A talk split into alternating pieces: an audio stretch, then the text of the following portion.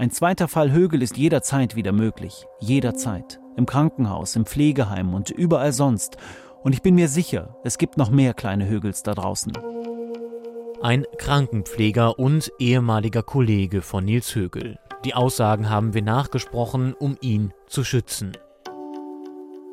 Es gibt natürliche Aufdeckungsbarrieren und dann kommt aber hinzu, dass aktiv vertuscht wird.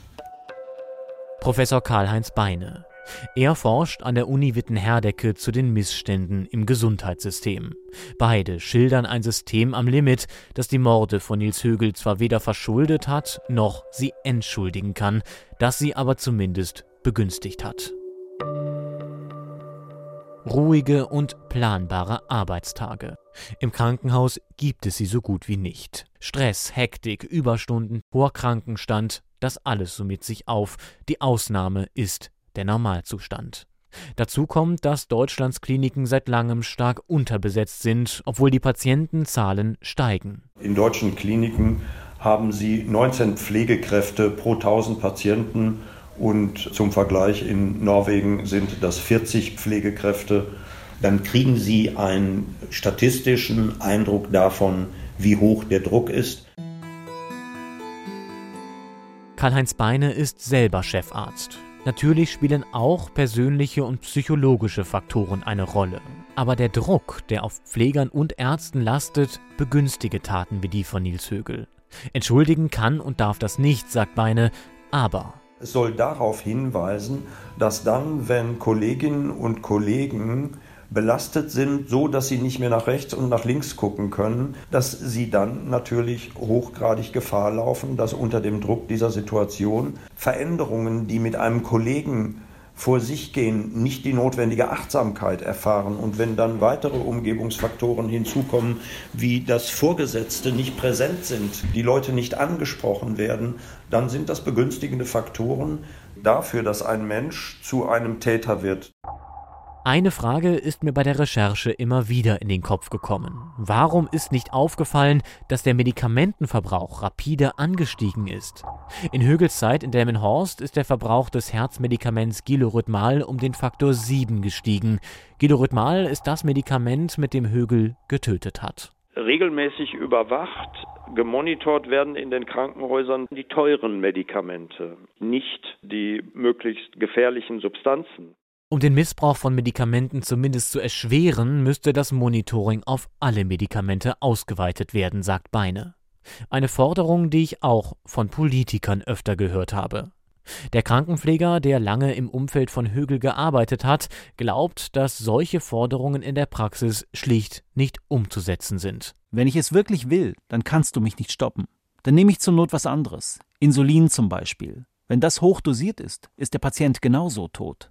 In dem ganzen stressigen Alltag, da funktioniert es so, wie es gelaufen ist. Da wird eben mal abgezeichnet, wenn jemand ein Medikament nimmt, ohne dass da groß drüber nachgedacht wird. Und selbst wenn mal jemand aufpasst, dann besorge ich es mir halt von einer anderen Station. Nils Högel hat auf einer Herzstation gearbeitet. Der Einsatz von Gilorhythmal ist dort erst einmal nichts Ungewöhnliches. Auch deswegen habe wohl lange niemand etwas gemerkt. Aber die Dosis macht am Ende eben das Gift. Niemand kontrolliert, welchem Patienten ich letztlich wie viel davon spritze. Das kann auch gar keiner kontrollieren. Wie soll das gehen? Bis heute wird die Ausgabe von Medikamenten in Kliniken nicht vollständig überwacht. Dass dadurch ein Fall wie der von Nils Högel wieder passieren kann, glaubt auch Karl-Heinz Beine. Dazu kommt das, was er aktive Vertuschung genannt hat. Wie in jedem anderen Unternehmen auch, steht auch in vielen Kliniken das Image an erster Stelle. Damit hänge auch zusammen, dass Högel mit einem hervorragenden Zeugnis vom Klinikum Oldenburg weggelobt worden ist. Wie kann das sein? Spurensuche bei Dirk Tänzer, dem Chef des Klinikum Oldenburgs, der damals allerdings noch nicht dort gearbeitet hat. Er kann im ZDF nur zurückblicken. Das ist ein ganz normales Zeugnis gewesen zu dem Zeitpunkt. Ähm, der Inhalt von Zeugnissen ist halt auch teilweise etwas fragwürdig. Das ist grundsätzlich so in Deutschland. Tänzer sagt allerdings auch, dass ein realistisches Zeugnis Nils Högel wahrscheinlich auch nicht gestoppt hätte. Aus seiner Sicht hätte die damalige Klinikleitung die Polizei einschalten müssen. Völlige Kontrolle kann es in Krankenhäusern wahrscheinlich nie geben. Das hat mir meine Recherche klargemacht. Im Krankenhaus liegen schwerkranke Menschen, die auf Hilfe schlicht angewiesen sind. Pfleger können diese Abhängigkeit missbrauchen und kein System kann das hundertprozentig verhindern.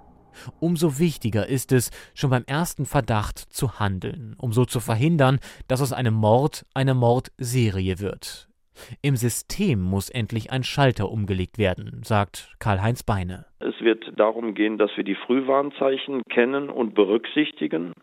Und es gilt eben, achtsam zu sein, aufzupassen und nicht a priori davon auszugehen, dass sowas schlimmstenfalls im Krankenhaus nebenan, aber nicht bei mir selber passieren kann.